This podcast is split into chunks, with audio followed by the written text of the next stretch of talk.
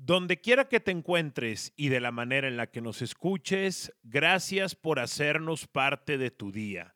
Yo soy Aldo Farías y hoy te voy a platicar sobre lucha libre. Estoy grabando este podcast un domingo en la noche.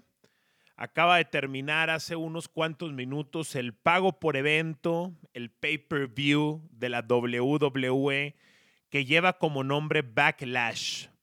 Entre tanto cambio que ha tenido la industria de la lucha libre y específicamente la compañía de Vince McMahon, aún conserva ciertos nombres, ciertas franquicias, ciertas marcas que vienen de 20, 25, 30 años a la fecha. Y una de ellas es Backlash.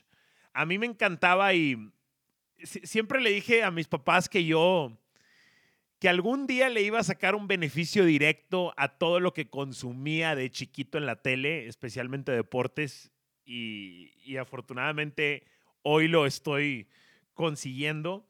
Pero además de eso, siempre les decía entre broma y broma que ver la lucha libre americana me ayudaba para mejorar mi inglés. Y hasta cierto punto, aunque no dejaba de ser una excusa para ver el contenido de lucha libre que no era apto para menores, eh, en ese entonces. Y precisamente sobre ese cambio quiero iniciar platicándoles. Aunque era una excusa, no dejaba de ser verdad, porque en este instante estoy recordando que la palabra backlash la aprendí gracias al pago por evento de la lucha libre, gracias a la WWE. Backlash eh, literalmente es este gancho trasero, por así decirlo, o este gancho final pero lo que quiere decir de backlash es como una especie de efecto sobre algo. Puede tomarse en cuenta también como una especie de venganza hacia algo. O sea, eh, voy a poner este ejemplo con fútbol. Tigres es el equipo de la década, del 2010 al 2020. Tigres ha sido un equipo ganador, un equipo triunfador, un equipo soberbio por momentos, Em, un equipo que ha gritado por reconocimiento. ¿Y cuál pudiera ser el backlash? Que en la siguiente década, con toda la inestabilidad que hoy existe entre Sinergia, Tigres y Cemex, pues se venga abajo Tigres y venga el backlash. ¿Cuál sería el backlash?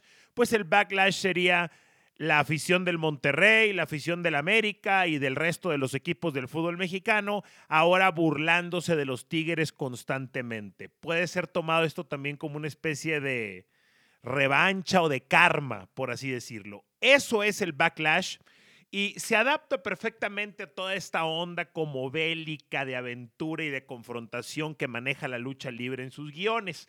Total, pues creo que no me equivoqué de morro en que me gustara el concepto de backlash como pago por evento, porque ya pasaron 20 años de esto o algo por el estilo, y backlash sigue existiendo y backlash se acaba de terminar en esta noche de domingo en la cual estoy grabando este podcast. Hay eh, algunos takes que rescaté y que fui anotando en mi teléfono celular para compartirles cosas que me parece son importantes eh, que, se manifiestan en este backlash. El primero de ellos es que en la lucha estelar, la cual se llamó eh, The Best Match Ever, algo así, la mejor pelea de todos los tiempos, uno de los luchadores sangró. Sangró Randy Orton. La pelea era Randy Orton contra Edge. Entonces, Randy sangra y contrario a lo que la WWE estaba haciendo en años anteriores, en ningún momento cuidaron la toma. Al contrario, se enfocaron a darle eh, magnitud al sangrado que traía Randy Orton. ¿Por qué es importante que aparezca sangre en el evento estelar de, del pago por evento Backlash? Esto es importante porque es una prueba más de que la PG-13 está out de la lucha libre americana, o al menos está por despedirse. Yo creo que está muerta. Para mí la era PG-13, la era PG-13 de la WWE, para mí está muerta, pero todavía no nos han dado el anuncio. Algo así como pasa en la globalización a niveles geopolíticos. Total, ¿qué es la era PG-13?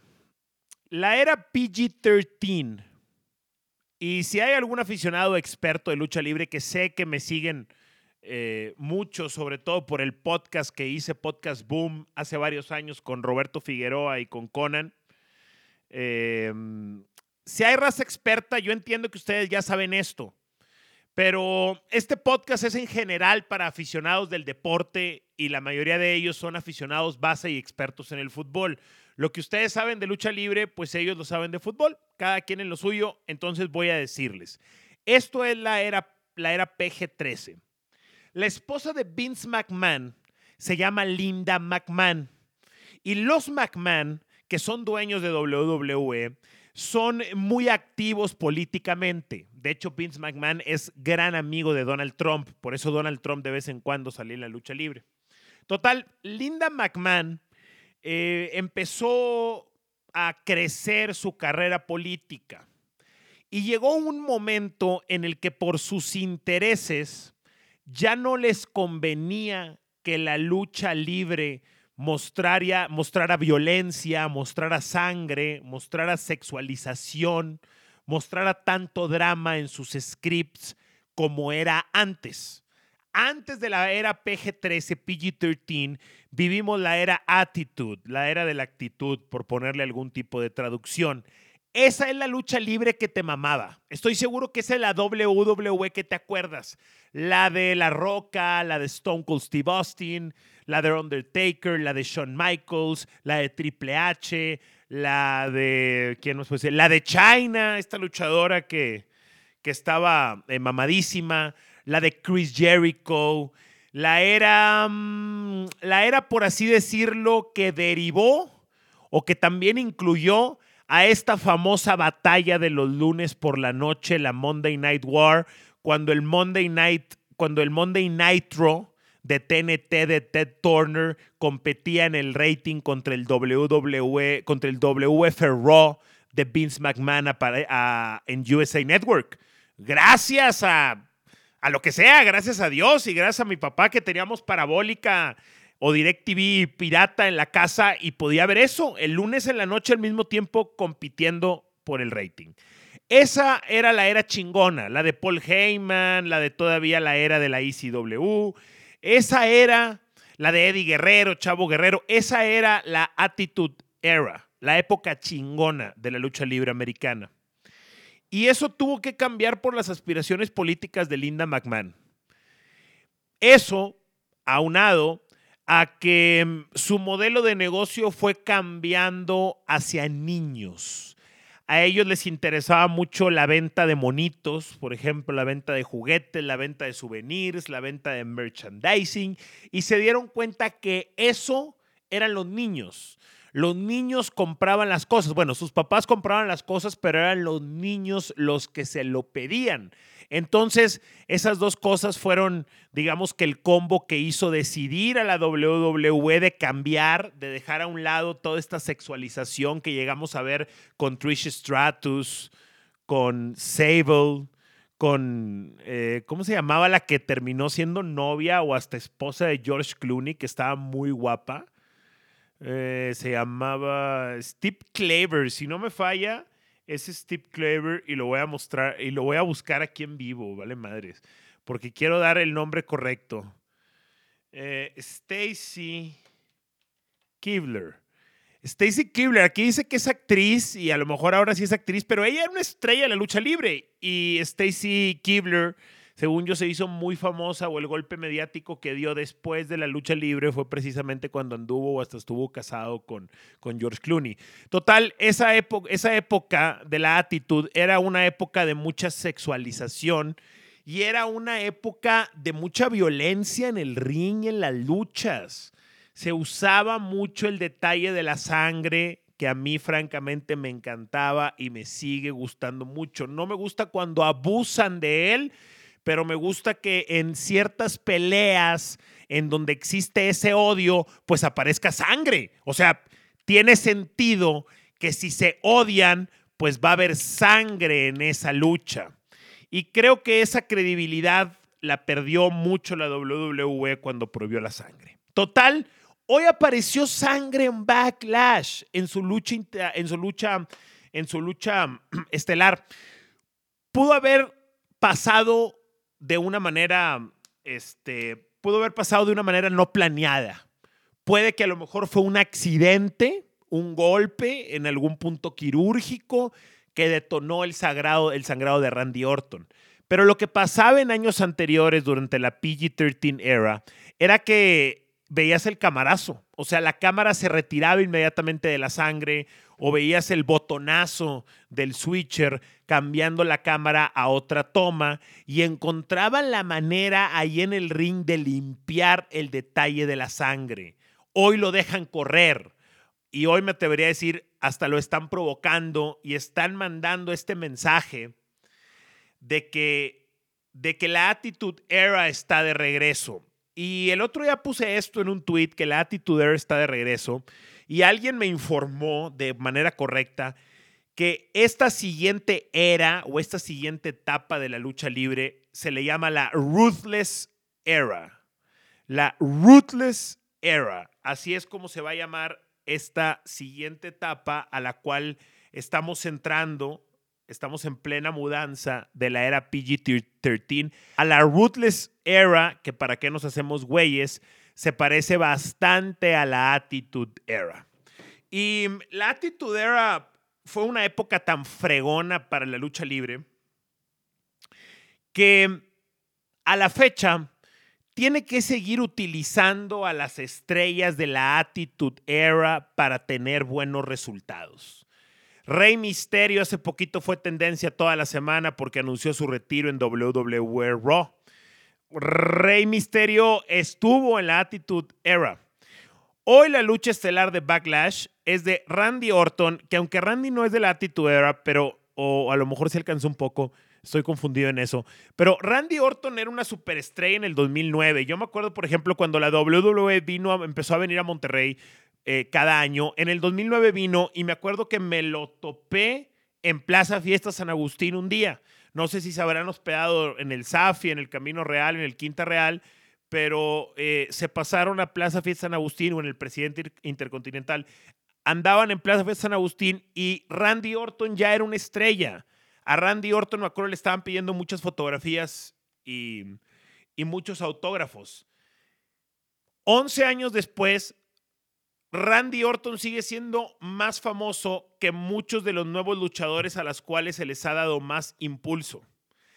¿Quién fue el contrincante de Randy Orton? Edge. Edge sí es de la Attitude Era. Edge también es del pasado. Edge estaba retirado, acuérdense, hace varios años. O sea, prácticamente tienen que sacar del retiro a luchadores, como también lo hicieron con el Undertaker, para ponerlos a pelear. Triple H en su labor de gerente general, si no lo saben, Triple H está casado con Stephanie McMahon. Stephanie es la hija de Vince McMahon, Triple H, eh, su suegro es Vince McMahon. Eh, total, Triple H sigue siendo uno de los personajes más populares y también es de esa era. Stone Cold Steve Austin, cada que aparece en algo relacionado a la lucha libre, también lo tiene. Eh, y el Undertaker, obviamente, prácticamente requerido, eh, necesitan de él en, en, en cada WrestleMania. Algo ha pasado que la lucha libre americana ha perdido esta capacidad de generar nuevos ídolos.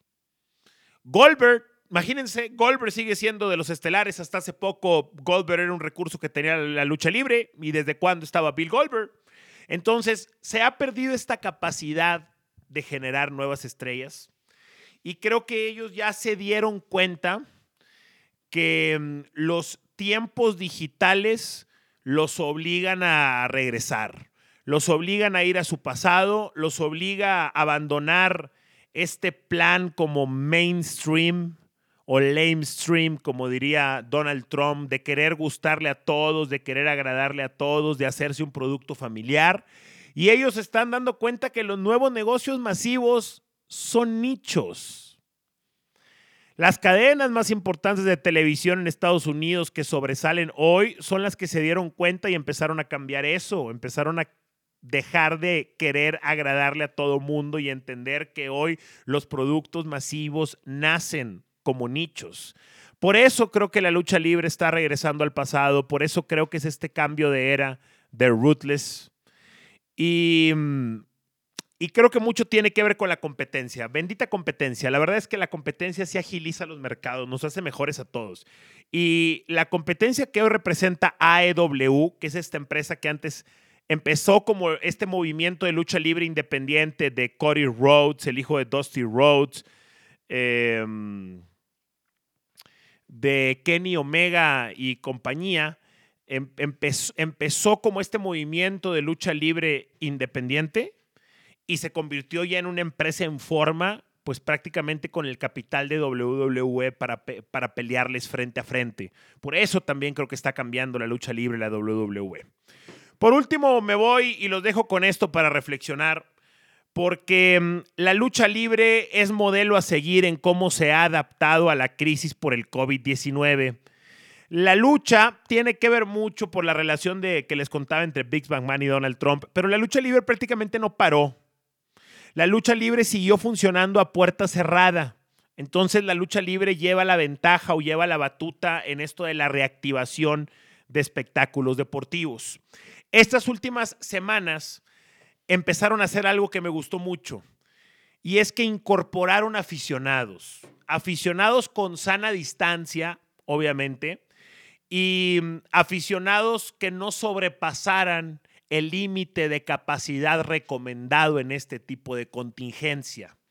Entonces tú estás viendo la lucha y está este acrílico en la barrerita, este acrílico tipo hockey, y atrás están aficionados regados, repartidos con sus t-shirts de la lucha libre, de su luchador favorito. Y están moviéndose, volviéndose locos, gritando. Los luchadores interactúan con ellos. Y la verdad es que, em, ¿cómo, ¿cómo lo puedo explicar? Mejoró mucho el producto con ellos. Porque la arenita, el Performance Center eh, vacío, era bastante frío. Y por más que le metían sonido y por más que los cronistas hacían bien su trabajo, le faltaba vida. Y la gente regada alrededor del ring, inclusive le da una sensación como media indie, media NXT, por así decirlo. Y, y mejoró mucho el producto. Entonces, hoy que se está hablando que toda la temporada regular del próximo torneo de la Liga MX se va a jugar a, a puerta cerrada, hoy yo me pregunto, y lo indicado no será aprovechar ese 25% que tengo entendido se puede utilizar en los estadios. Por ejemplo, ya ven que en Estados Unidos los estados son bastante independientes en cómo se manejan. El gobernador de Texas dijo, oigan, los estadios se pueden abrir creo que 25%. Los estadios en Texas están abiertos. Si quieren jugar aquí con el 25% de capacidad, adelante, jueguen. Eso es lo que está haciendo hoy la lucha libre la WWE. Y creo que es lo que deben de empezar a hacer las ligas de fútbol. A ver, vamos a poner el ejemplo con Tigres. Déjenme me un poco. El estadio de Tigres, el Volcán, le caben aproximadamente 40 mil aficionados.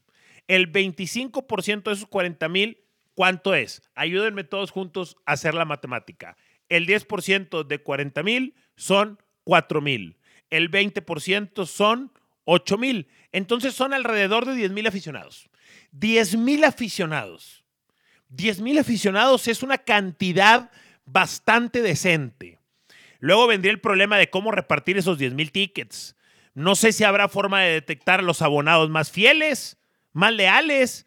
Saquen el 25% de cada localidad y denle la oportunidad de ir al estadio a los abonados más, eh, más viejos, más leales, que tengan más tiempo comprando su abono sin interrupción.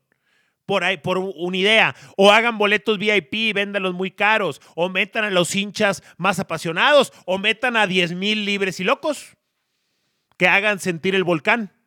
Pero hagan algo con ese 25%. Hagan algo porque se los juro, la WWE ya lo hizo y le da y le da bastante calorcito al pay-per-view. Espero que lo hayan disfrutado mucho. Si les están gustando estos podcasts, háganmelo saber. Si quieren que hable más de lucha libre, que me voy a ir atreviendo, me voy a ir soltando para hablar más temas que no necesariamente sean fútbol, soccer. Si quieren que haga más esto, que les platique más de lucha libre, háganmelo saber, mándenme su mensaje, díganmelo a través de redes sociales en arroba aldofarías. Ya saben que me mama que compartan el podcast en redes sociales, sigan pasando la voz y nos escuchamos en la próxima. Muchas gracias.